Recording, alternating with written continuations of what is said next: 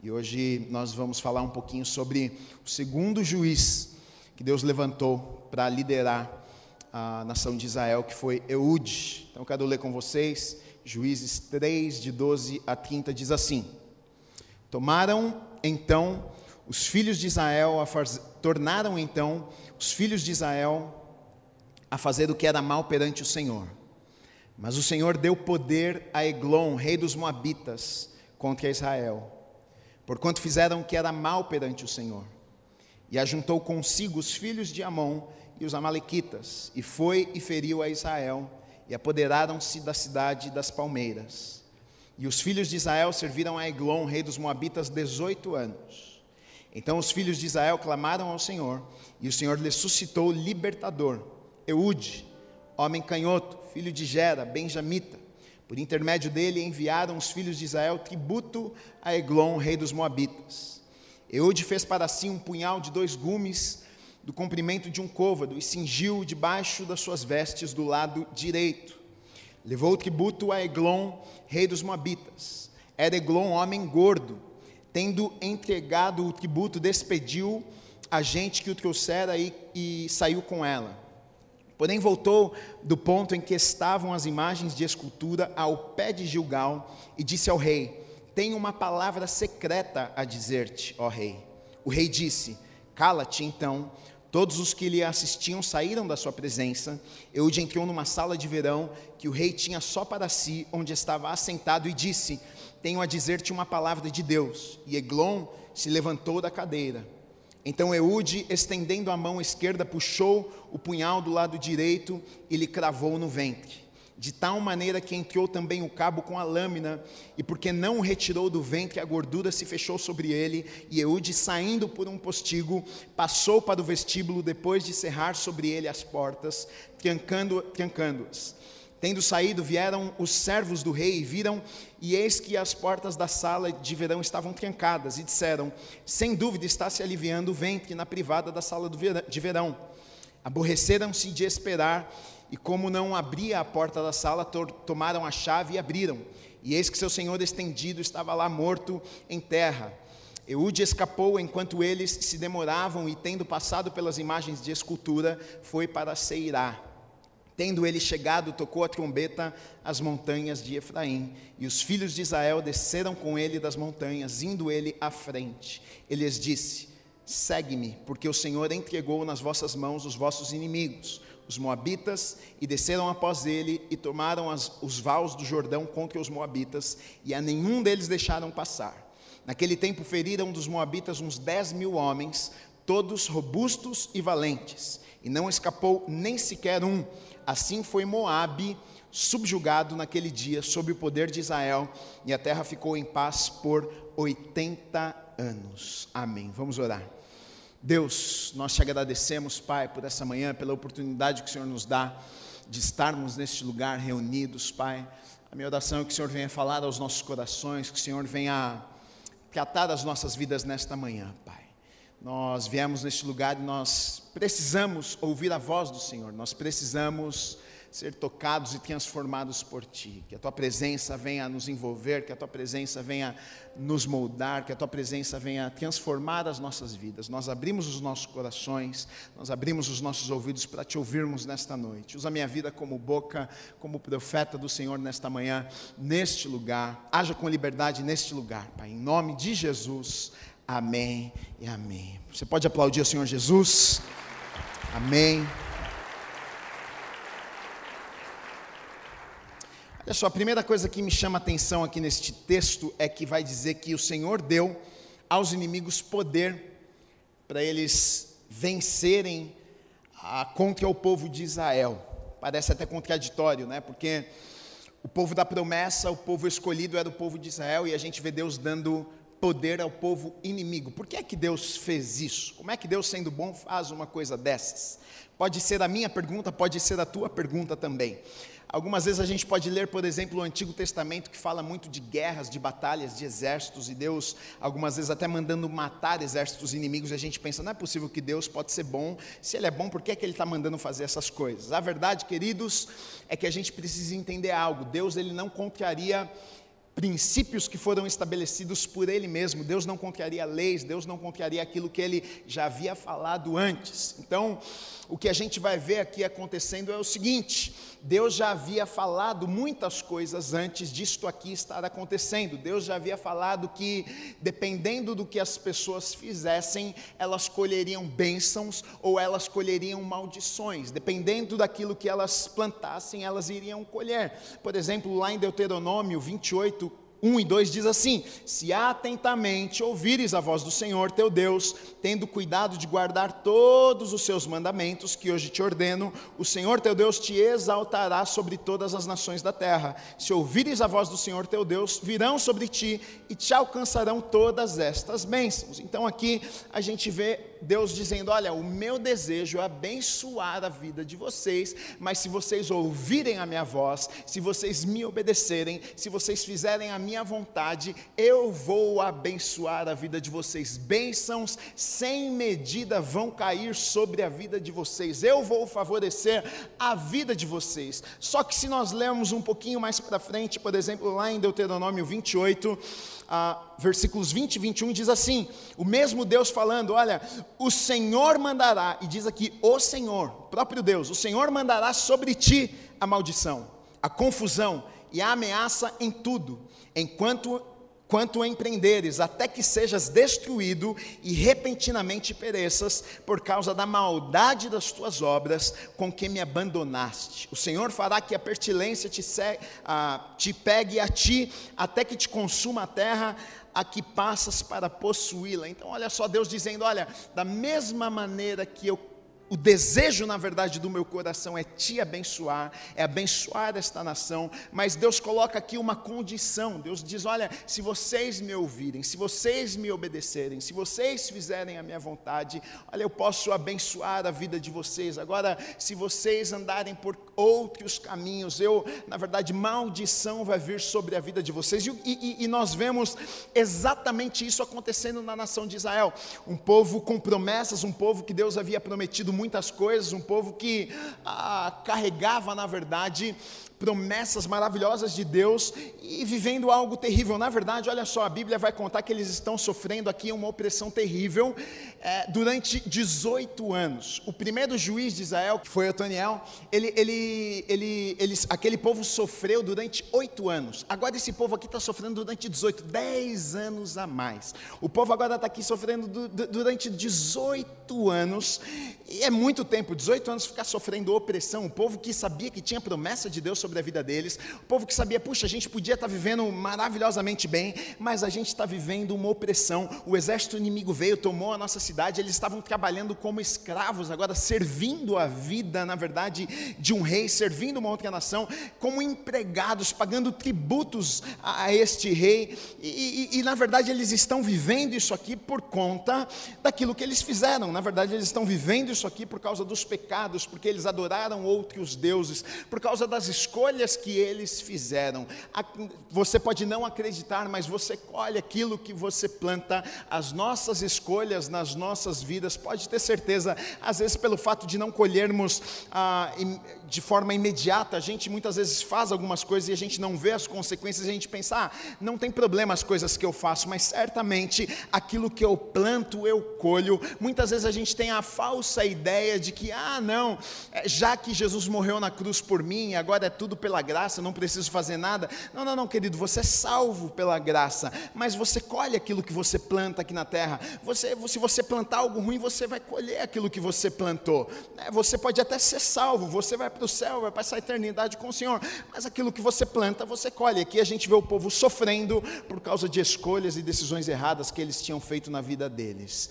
Né? E aí Deus a Bíblia vai dizer que o povo clama, o povo fica desesperado, também 18 anos sofrendo. Aí o povo se lembra de Deus, oh meu Deus, tira a gente dessa situação, e agora como é que a gente vai fazer? E aí o que, que acontece? Deus levanta uma pessoa, Deus levanta um juiz, Deus levanta um líder para tirar aquele povo daquela situação. O segundo juiz da nação de Israel, e o nome dele é Eude. E eu quero olhar com vocês um pouquinho para a vida deste homem e tirar algumas lições, porque eu acredito que Deus ah, quer nos ensinar algumas coisas uh, através da vida deste homem. Primeira coisa que a Bíblia vai falar sobre ele, olha só, está lá no versículo 15, diz assim: Então os filhos de Israel clamaram ao Senhor e o Senhor lhes suscitou libertador, Eude. Aí vai falar algumas coisas sobre Eude. Diz assim: homem canhoto, filho de Gera e benjamita. Então fala três coisas. Ele era canhoto, ele tinha um pai chamado Gera e ele era benjamita. Tá? O que era benjamita? Da tribo de Benjamim, é, a menor tribo das doze tribos de Israel. Ele fazia parte dessa menor tribo. Ele era, ele tinha um pai e ele era canhoto. Ironicamente, o significado ah, da tribo de Benjamim quer dizer filho da mão direita, mas o filho da mão direita aqui só funcionava a mão esquerda direito. E quando a gente vai dar uma olhada na Bíblia, na verdade, a gente vai ver o seguinte: que a mão direita, na verdade, a gente vai ver que representa algo aqui na Bíblia. Você vai, vendo, você vai ver que muitas vezes a Bíblia vai usar a mão direita para falar, por exemplo, sobre autoridade, para falar sobre poder, para falar sobre habilidade, para falar sobre um lugar de honra. Vou ler alguns textos para vocês, para vocês verem. Por exemplo, Isaías 62:8 diz assim: Jurou o Senhor pela sua mão direita e pelo seu braço poderoso, nunca mais darei o teu cereal por sustento aos teus inimigos, nem os estrangeiros beberão o teu vinho, fruto de tuas fadigas. Salmo, 100, uh, Salmo 16, 11 diz assim: Tu me farás ver os caminhos da vida, na tua presença a plenitude de alegria, na tua destra, que é a mão direita, delícias perpetuamente. Salmo 110, 1 diz assim: Disse o Senhor ao meu Senhor: Assenta-te à minha direita, até que eu ponha os teus inimigos debaixo dos teus pés. 1 Pedro 3, 22 vai dizer assim: O qual, depois de ter ido para o céu, está falando a respeito de Jesus, de, depois de ter ressuscitado, está à destra de Deus, um lugar de honra, sentado do lado direito de Deus, ficando-lhe subordinados anjos e potestades e poderes. Então, na Bíblia, nós vamos ver o que? Que o lado direito, a mão direita, é usada geralmente para falar de autoridade, de poder, de honra. Né? E aí a gente encontra aqui uma história de um homem que é levantado por Deus para julgar, para liderar uma nação. E a Bíblia não fala muitos detalhes a respeito desse homem. A Bíblia só vai dizer o seguinte: que ele era da menor tribo de Israel e que ele era canhoto. Agora, não é à toa que a Bíblia nos fala isso aqui, não é por acaso que a Bíblia, porque se não fizesse sentido nenhum, se não tivesse importância nenhuma, só falaria, ah, Deus levantou um juiz, um homem que foi Eude, ele libertou o povo, mas ah, o escritor faz questão de dizer que ele era da tribo de Benjamim, da menor tribo, da menos importante talvez, e, e, e ele era canhoto. Agora, eu não sei se você já parou para pensar sobre isso, eu fiquei pensando sobre isso aqui, que na verdade Desculpa se você é canhoto, mas o mundo é dos destros, né? É, infelizmente, o mundo é dos destros. Se você é canhoto, você sabe disso. Por exemplo, ah, eu tenho meu amigo Gui, ele toca violão e ele é canhoto e ele tem dificuldade, por exemplo, para comprar violão, porque a maioria dos violões só faz do lado para quem é, é destro. Para quem é canhoto, tem poucas opções. Pega uma máquina fotográfica, o botão fica de que lado? É para quem é destre. Por que, que não faz do outro lado? Porque o mundo é dos, dos destros. O, o canhoto, o que, que acontece? Ele tem que se adaptar. Ele tem que se ajeitar, ele tem que se acostumar, ele tem que dar um jeito de, de, de pegar um negócio que não foi feito para ele e se adaptar àquilo ali. Né? Agora, muito mais do que isso aqui, na verdade, a gente vai ver que na Bíblia, no, no, no, no tempo da Bíblia, naquele tempo de Jesus, e uma pessoa, por exemplo, que que era diferente, uma pessoa que, como esse homem aqui, canhoto, era tido até como uma pessoa que era deficiente, sabia? Uma pessoa que não era normal, uma pessoa que tinha um problema, uma pessoa que, é, essa pessoa aí, que as pessoas até desprezavam, não, não, é, um canhoto? Não, um canhoto não pode ser, por exemplo, o líder de, do, do, exército. Não, o exército tem que ser um cara guerreiro, tem que ser um cara forte, tem que ser um cara que sabe pegar a espada com a mão direita. Tem que ser. Ah, quando a gente fala de mão direita, a gente está falando de, de autoridade, a gente está falando de poder. Como é que a gente vai colocar uma pessoa numa posição de autoridade, de poder, se nem a espada com a mão direita, que para nós representa autoridade, poder, ele consegue fazer direito? Então, esse cara aqui, ele pode até ser bom, mas não para fazer determinadas coisas. Põe ele para fazer outra coisa aí,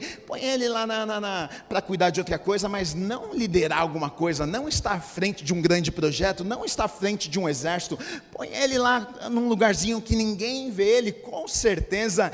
Eude desprezado pela sociedade. Em muitos lugares, olha só, o costume de muitos lugares, o lugar de honra, você sabia que é, é o lugar esquerdo, sabe por quê?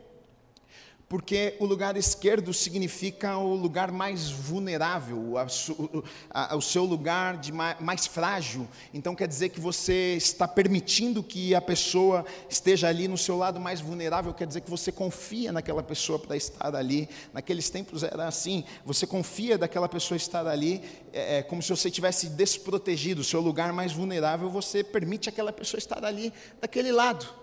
Então, olha só, Eude, ele, ele vive em um tempo onde, para nós, não é algo tão normal assim, porque a gente não está acostumado com espada, com guerra, um corta a cabeça do outro, é, o exército, assim, não é o nosso normal, mas para eles era um normal deles, mas ele é um homem que era diferente dos outros homens, e aí agora a, a Bíblia vai falar que Deus levanta ele para ser juiz, para liderar aquela nação, e como é que um canhoto, como é que aquele homem que ah, na verdade era de uma tribo pequena, como é que aquele cara iria ser o líder? Como é que ele iria liderar aquele exército? Como é que ele não tinha credibilidade para fazer isso? Na verdade, eu vejo que Eude ele tinha impossibilidades.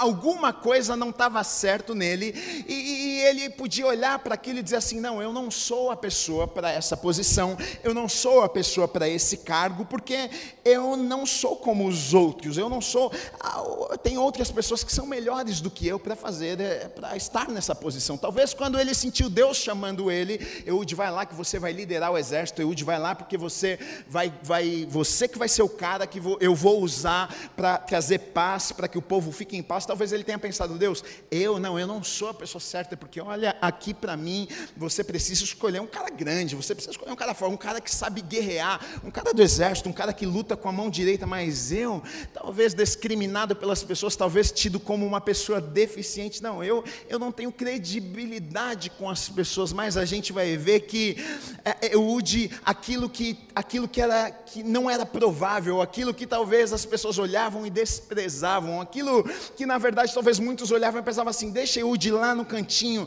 aquilo que era uma impossibilidade na vida de Eude, a gente vai ver que vira o lugar de milagre na vida dele, aquilo que na verdade talvez se fosse na minha vida e na sua vida nós desprezaríamos, a gente diria: olha, o que é que eu posso fazer com uma mão esquerda, mas na vida de Eude, a mão esquerda foi o meio de ele conquistar e de ele realizar aquilo que Deus tinha preparado para a vida dele. Então eu quero começar te dizendo algo nessa manhã.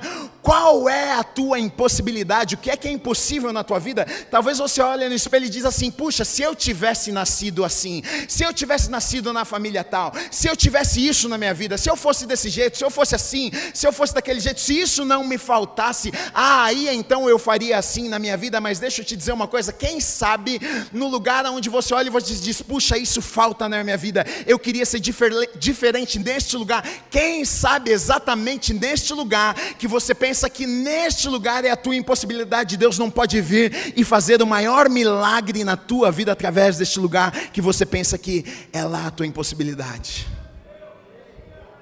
Porque a gente vai ver que Eude vence a batalha, ele mata o rei exatamente a estratégia que ele usa foi a sua mão esquerda. A estratégia que Deus dá a ele foi o que? Usar a mão esquerda. Porque todos usavam a mão direita e escondiam a espada do lado esquerdo. Agora, Eude, o que, que ele faz? Ele usa a mão esquerda e esconde do lado direito. Ninguém checava o lado direito, porque é, todo mundo guardava a espada do lado esquerdo. E o que é que um canhoto pode oferecer de risco para o rei? Não, esse canhoto não faz nada de mal a ninguém. Esse cara não vai fazer nada. E ele então consegue esconder aqui. Ele usa uma estratégia. Então, aquilo que na verdade, talvez as pessoas olhavam e pensavam: ah, esse cara aí, o canhoto não vai conseguir fazer nada na vida dele. E ele mesmo podia ter pensado nisso. Quando Deus falou com ele, ele podia ter olhado para o espelho, como eu e você muitas vezes fazemos isso e pensado, puxa, eu sou apenas um canhoto, eu sou apenas um canhoto. Deus, o Senhor está mandando eu vencer uma batalha, matar o rei, o rei, Deus, o Senhor está mandando matar, eu sou apenas um canhoto, o que é que o Senhor está me chamando para fazer? Como é que eu posso fazer uma coisa dessa, mas um canhoto nas mãos de Deus, um canhoto nas mãos de Deus, a tua impossibilidade nas mãos de Deus, aquilo que você pega e talvez para você seja insignificante, você diz, puxa, mas isso aqui é muito pouco, mas se você pegar esse pouco e colocar nas mãos de Deus, pode ter certeza que Deus vai fazer coisas extraordinárias através daquilo que você nunca imaginou. Acontece isso na vida de Eude. Uma limitação para o mundo pode ser um instrumento nas mãos de Deus. A primeira batalha que Eude teve que vencer na vida dele foi ele mesmo. A primeira batalha que ele venceu foi ele. Porque quando Deus fala com ele, ele se olhou no espelho e falou: Vixe, eu?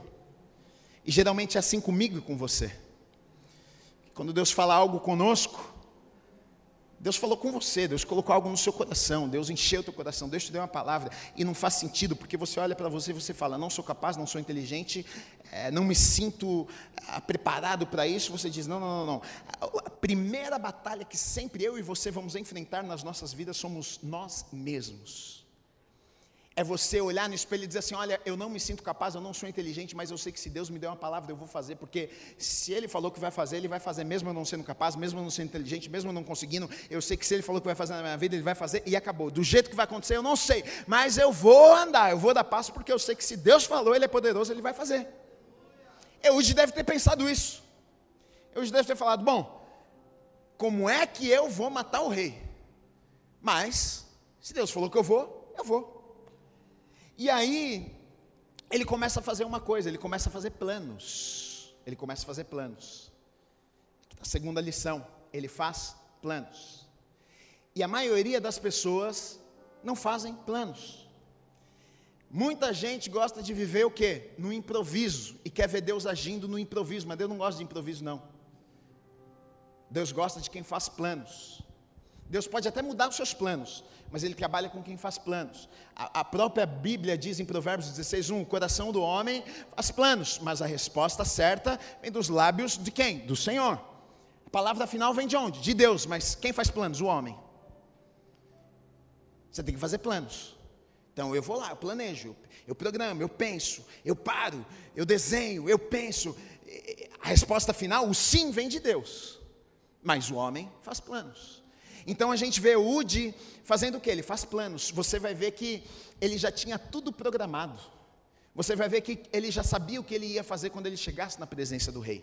Você vai ver que quando ele matasse o rei, ele já sabia para onde ele iria depois. Ele foge para uma sala, ele sai. Você vai ver que depois, quando ele foge, ele já sabe o que ele vai fazer. Ele vai até ah, o, o, exército, ele manda tocar trombeta, ele manda o povo vir, ele volta para guerrear. Ele já tinha tudo desenhado, ele já tinha feito um plano. O problema é que muita gente não vê nada acontecendo na vida porque não faz planos. Fica esperando Deus fazer, ô oh, Senhor, faz na minha vida. E vai ficar esperando, porque Deus está esperando você mover o teu pezinho, fazer alguma coisa. Ele quer te dar criatividade, mas ele está esperando você pegar uma caneta, um papel, escrever alguma coisa. Ele não vai escrever por você, ele não vai abrir a boca por você. Você precisa falar, você precisa tomar iniciativa, fazer alguma coisa. E quando nós damos passos, na verdade, sabe o que nós estamos dizendo para Deus? Nós estamos dizendo: Eu acredito naquilo que o Senhor colocou no meu coração, por isso eu estou fazendo alguma coisa. Geralmente nós não fazemos porque não acreditamos. A gente, ah, a gente não se mexe, porque se a gente acreditasse, a gente faria. Se, se, se, Deus colocou algo no meu coração, é gigante, e eu realmente acredito naquilo, vou começar a fazer alguma coisa. Agora, se Ele colocou algo no meu coração, eu, ah, não acredito não, o que eu vou fazer? Nada, porque eu vou pensar, vou gastar meu tempo. Isso não vai dar certo mesmo? Então, na verdade, as nossas atitudes mostram para Deus a nossa fé. Se eu creio ou se eu não creio. que é que eu estou fazendo com aquilo que Deus colocou dentro do meu coração? A gente vê Eude né, com as suas ah, impossibilidades, talvez com dificuldades, dizendo assim: Olha, eu, eu, eu, vou planejar, eu vou fazer alguma coisa, eu vou na presença do rei, eu vou lá, eu vou enfiar a espada no homem. Ele planeja tudo, ele faz planos. Algo a princípio impossível, né? porque, puxa, um homem sozinho ir lá e matar o rei, né? ele não contou com o exército todo, ele foi sozinho lá matar o rei. Agora eu coloquei um outro ponto aqui: faça o possível com o que você tem nas mãos e veja o impossível acontecendo. O que é que ele faz? Ele faz o que ele podia com o que ele tinha.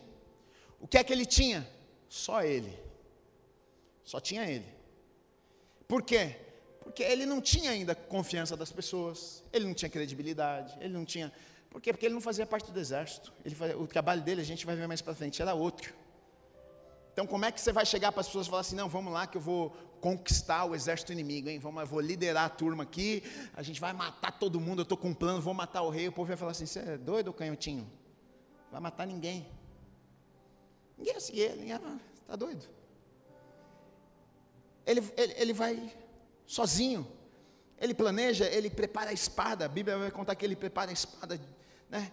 ele, ele, ele passou por cima das limitações, ele falou, bom, eu tenho, eu tenho algo que não é comum, mas eu vou pensar num plano que eu possa usar isso aqui em favor de mim. Eu vou então burlar lá, vou colocar do outro lado, tal. Deus dá a ele uma estratégia e ele avança, ele consegue conquistar né? porque com o pouquinho que ele tinha, ele decide fazer alguma coisa. E, e eu vejo isso aqui, queridos, é um desafio para mim para você, sabe por quê? Porque nós temos a tendência de desprezarmos, geralmente, o pouquinho que Deus coloca nas nossas vidas. Só que, eu, só que eu, eu, eu de verdade, eu acredito que Deus trabalha sempre com pouquinho primeiro, porque Ele quer testar para ver se a, a gente realmente vai, vai fazer alguma coisa com esse pouquinho, ou se a gente, ou se a gente só faz se for muito. Porque quem não faz num pouquinho, não vai fazendo muito também, não, queridos. É, aí é, é aquilo, muitas vezes a gente despreza o pouquinho, é muito mais fácil desprezar o pouquinho, a gente diz, ah, mas não é nada, não vai, isso aqui não vai funcionar, isso aqui não vai dar certo, quem disse que não vai dar certo? É como a mulher da botija de azeite, o profeta chega para ela e fala, o que é que você tem em casa? Ela fala, meu senhor, eu não tenho nada, a não ser uma botija de azeite, o que é que ela estava dizendo? Ela estava dizendo, olha, na verdade senhor, aquela botija de azeite que eu tenho, é muito pequena diante do problema que eu tenho. Ela estava dizendo: eu preciso de um milagre muito grande. Aquela botija de azeite não pode resolver o meu problema. Mas na verdade, aí você, a gente vai ver depois que aquela botija de azeite foi o meio de Deus fazer um milagre na vida daquela mulher e restaurar a casa e a família daquela mulher. Por que isso? Porque Deus não precisa de muito. Deus precisa de tudo o que eu tenho, o que você tem, mesmo que seja pouco. Mas quando nós colocamos o nosso pouco nas mãos de Deus, Ele faz faz o sobrenatural nas nossas vidas.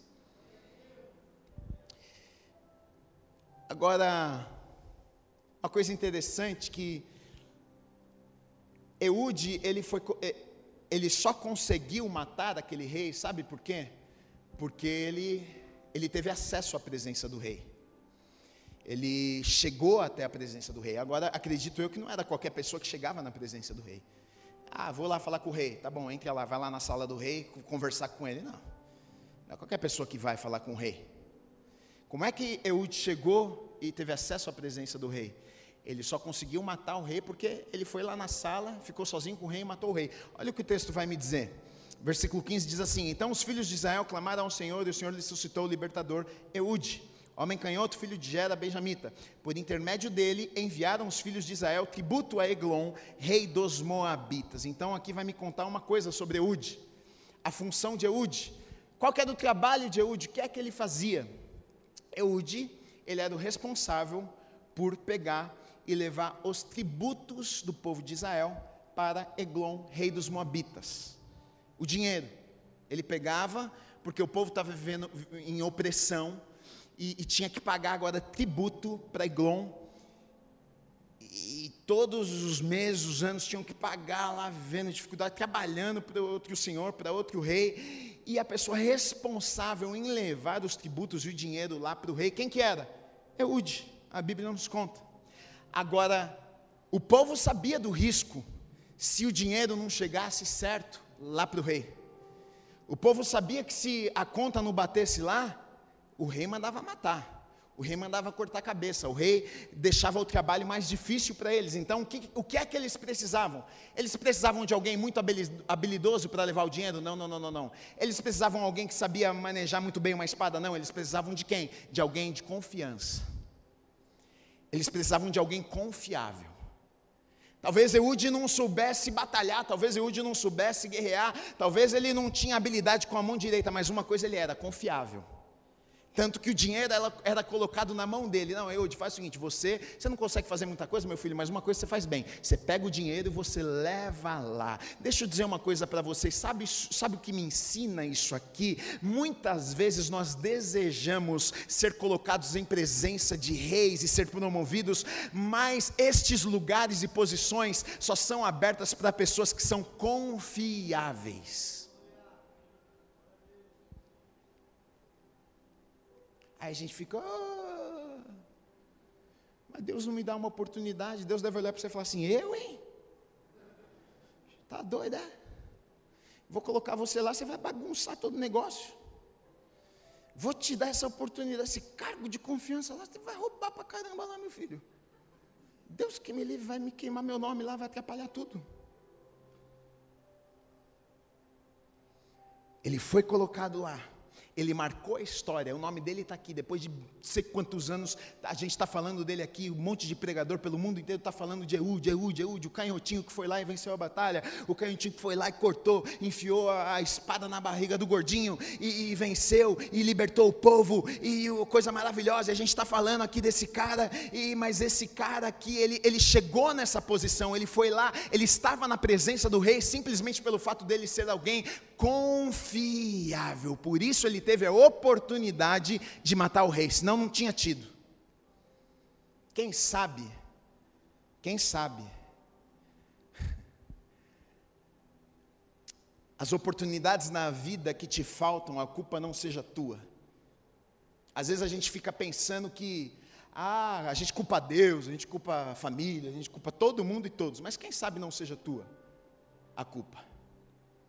Sabe por quê, queridos? Eu acredito de verdade, eu, eu acredito porque eu acredito na Bíblia. Eu acredito em bênção de Deus, eu acredito em favor de Deus. Eu acredito que Deus coloca pessoas em lugares extraordinários. A Bíblia nos diz isso, que nós seríamos colocados a, a, na presença de reis, e que Deus colocaria palavras nas nossas bocas quando estivéssemos lá na presença de reis. Eu acredito nisso. Só que você acha que Deus vai fazer isso na vida de todo mundo? Você acha que Ele vai colocar pessoas em quem Ele não pode confiar? Não, não vai fazer. Agora, se você for uma pessoa confiável, querido, você não precisa nem ser tão inteligente assim, talvez. Talvez você não precisa nem saber fazer tanta coisa, mas se você for alguém fiel, se você for alguém confiável, se Deus puder de verdade contar com você, se você for uma pessoa íntegra, pode ter certeza que a bênção, o favor de Deus vai correr atrás da sua vida. Tem gente, querido, que só olha e fala assim: eu não sei como é que essa pessoa deu certo, não porque tinha tudo para dar errado. Ela é meio burrinho mesmo, ela é meio burrinha. Mas como é que venceu na vida assim? É o favor e a bênção de Deus sobre a vida daquela pessoa. É claro, tem gente que a gente vê que é claro o favor e a bênção de Deus sobre a vida daquelas pessoas.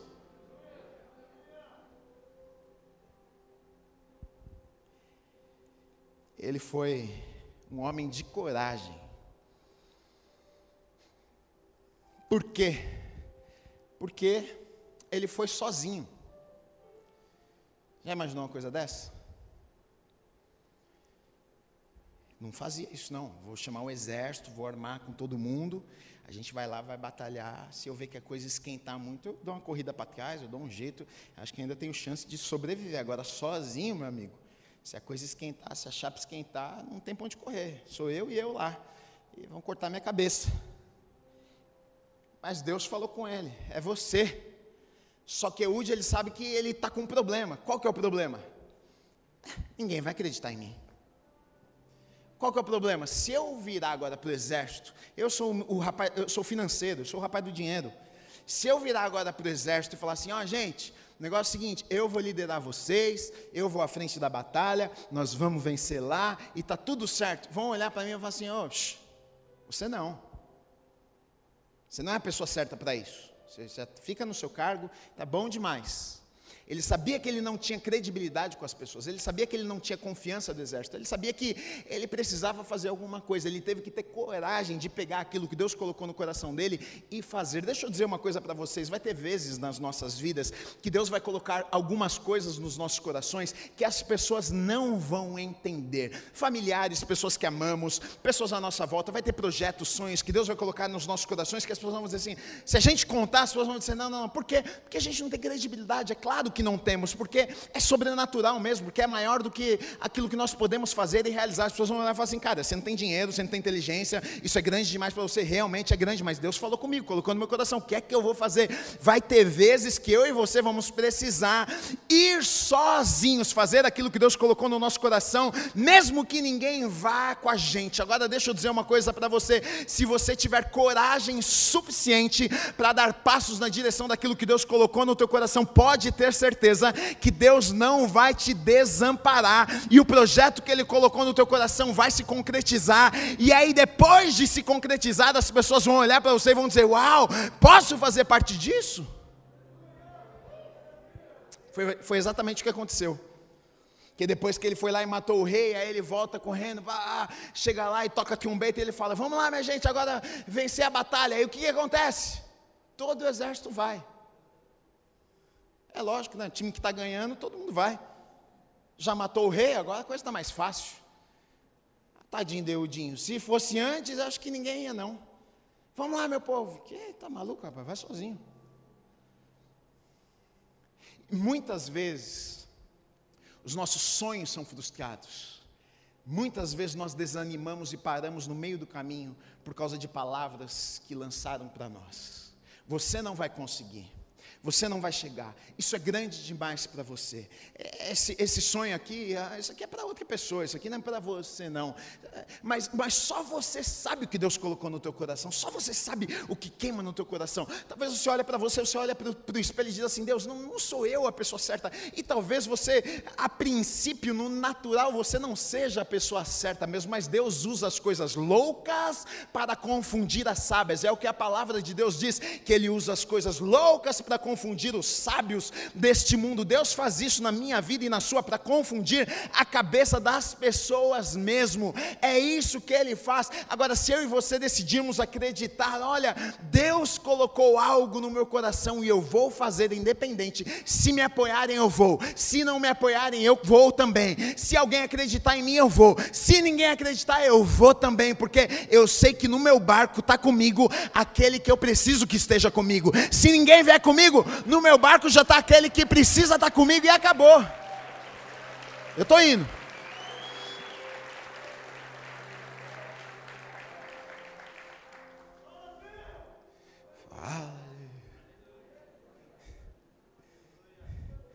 Quando a gente foi vir para cá, para a igreja, aí eu fui conversar com os líderes, né? Eu falei, ó, oh, Deus mandou ir para lá tal. E eles são testemunhas e sabem que eu falei exatamente isso. Eu falei, é, vocês têm que orar e vocês têm que ver se é da vontade de Deus que vocês vão comigo ou não. Se Deus quiser que vocês vão comigo, estamos juntos. Vai ser maravilhoso, a gente vai ver o que Deus tem para as nossas vidas. Se Deus quiser que vocês fiquem aqui na Bíblica, amém. A gente continua sendo amigos, eu amo vocês, mas eu estou indo. Com um medinho no coração, né? Vai que todo mundo fala, nós vamos ficar. Lascou-se. Mas eu sabia que de qualquer forma, eu estou indo, meu amigo. Se alguém vier, não vier, se ninguém vier, se chegasse que tiver uma pessoa, eu estou aqui porque, porque eu sei que Deus mandou, eu vou, acabou. Acho que na nossa vida é assim que tem que ser. Se gostou, não gostou, se veio, se não veio, se alegrou, se não alegrou, eu vou. Porque Deus mandou. A minha vida está nas mãos de Deus. Às vezes a gente tenta tanto fazer as coisas para ter o favor de homens, de pessoas, e agradar um e o outro, e tentar estar bem com todo mundo. Querido, deixa eu te dizer uma coisa: eu preciso estar bem é com Deus. Estou dizendo que eu sou uma pessoa mal educada, antipática, isso aí não precisa nem discutir. Se você é mal educado, você precisa se converter. Primeiro. Porque quem é convertido em Jesus não é mal educado. Você tem educação, que se aprende com Jesus. Olha para a vida de Jesus que você vai ser educado com as pessoas. Então, se é mal educado, primeiro converte. Agora, quando você. Até esqueci o que eu ia falar. Fiquei nervoso por um momento aqui. Ai. Enfim, vou pular para o próximo ponto que eu esqueci. Já dei a bronca que eu precisava dar. Agora, olha só. Mais um ponto, e eu vou partindo para o final aqui. É, é, o, o, que eu vejo, na verdade, aqui na vida de Eude, que foi primordial, que eu vejo que ele, ele venceu, ele conquistou e ele viveu algo extraordinário. Alguém simples, alguém com talvez dificuldades, alguém com limitações vivendo algo extraordinário. Na verdade, isso aqui é isso aqui é a palavra de Deus. A palavra de Deus a gente vai encontrar na Bíblia toda pessoas comuns, pessoas com limitações, vivendo coisas extraordinárias. E eu não sei você, mas eu quero pegar esses princípios aqui e falar assim: opa, sou eu essa pessoa aqui, que tenho as minhas limitações, sou comunzinho, mas quero viver coisas extraordinárias. Então a gente pega esses princípios e aplica nas nossas vidas, porque afinal nós servimos o mesmo Deus.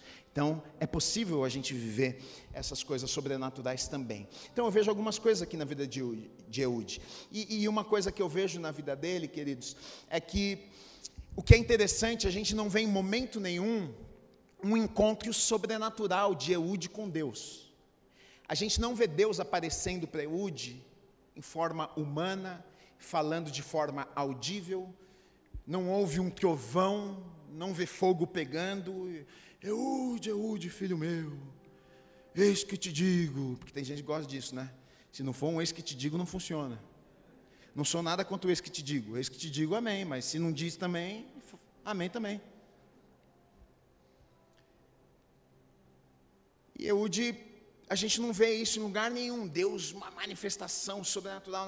Deus, a Bíblia só vai dizer o seguinte: Deus levantou, suscitou, levantou um juiz e era Eude, tal, tal, tal. Como é que Deus falou com ele? Provavelmente no coração dele. Provavelmente ele sentiu algo em seu coração, aquela impressão que nós temos da voz de Deus, sabe? Aquele, Deus falou comigo. Como é que Deus falou com você? Sei não, né? parece que falou, alguém falou comigo.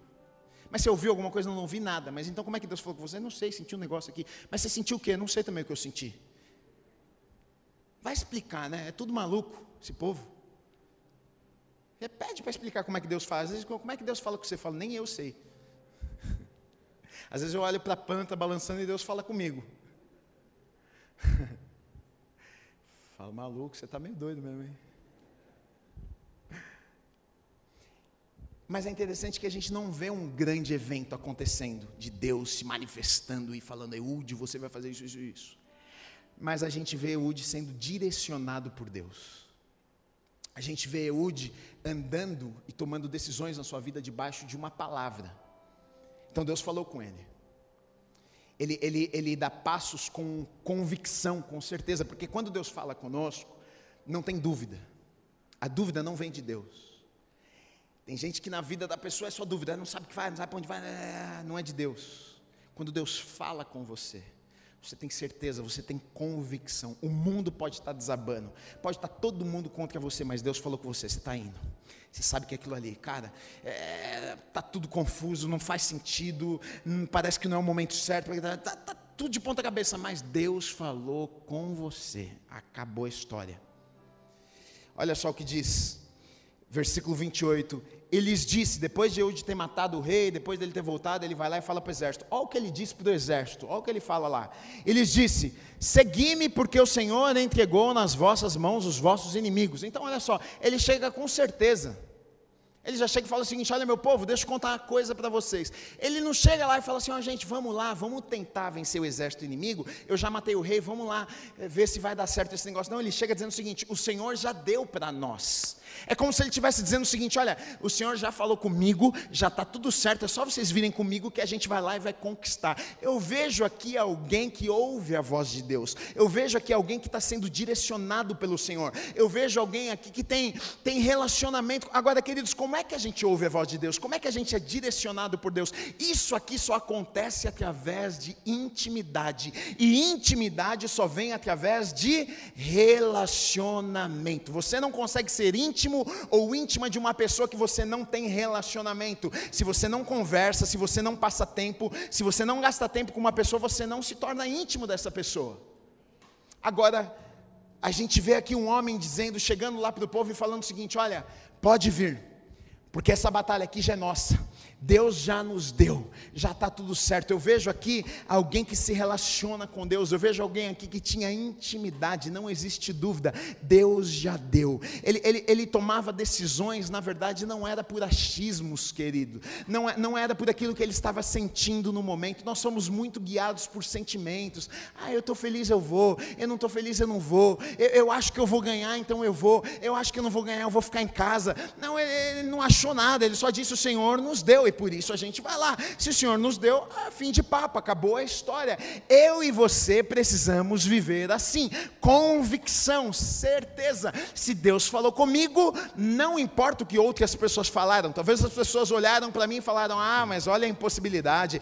Você é um canhoto, você é isso, você é aquilo. O sonho é demais, é, é grande demais para você. O plano é grande demais para você." Talvez as pessoas vão tentar de todas as formas e todos os jeitos nos desanimar, mas quando eu tenho uma palavra como Eude tinha, ele sabia que ele não dependia do exército, ele sabia que ele não dependia das pessoas, tanto que quando ele precisou ir sozinho, ele foi sozinho, porque ele sabia que o Deus dos exércitos era com ele. É essa certeza que eu e você precisamos ter nas nossas vidas, queridos. Vai vir comigo, seja bem-vindo. Não vem comigo, eu vou também, porque eu sei que eu tenho uma palavra, eu sei que Deus colocou algo no meu coração, eu estou caminhando, eu estou dando um passo em direção àquilo que Deus depositou dentro de mim.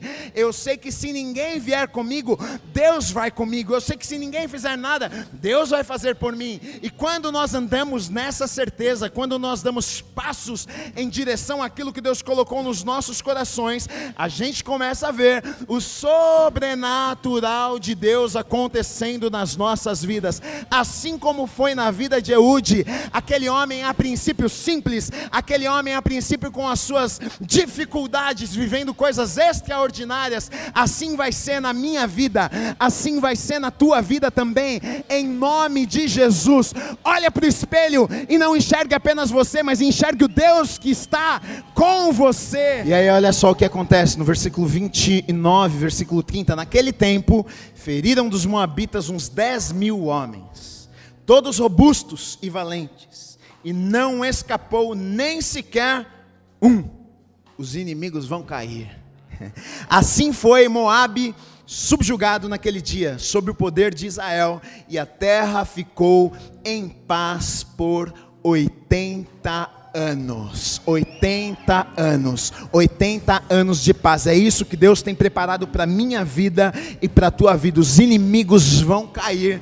Existe paz, existe um tempo de tranquilidade, existe um lugar onde eu e você podemos viver nessa paz de Deus, onde os inimigos não podem tocar as nossas vidas, destruir as nossas vidas. Eu creio nisso de verdade. O inimigo pode se levantar, mas quando Deus é a favor de nós, eles vão cair. É o que a Bíblia diz: eles podem vir por um caminho, mas por sete eles vão fugir em nome de Jesus, e a vitória já é nossa, já é certa, em nome de Jesus. Se você crê nisso, aplauda o nome do Senhor, celebre, agradeça esse Deus maravilhoso e poderoso.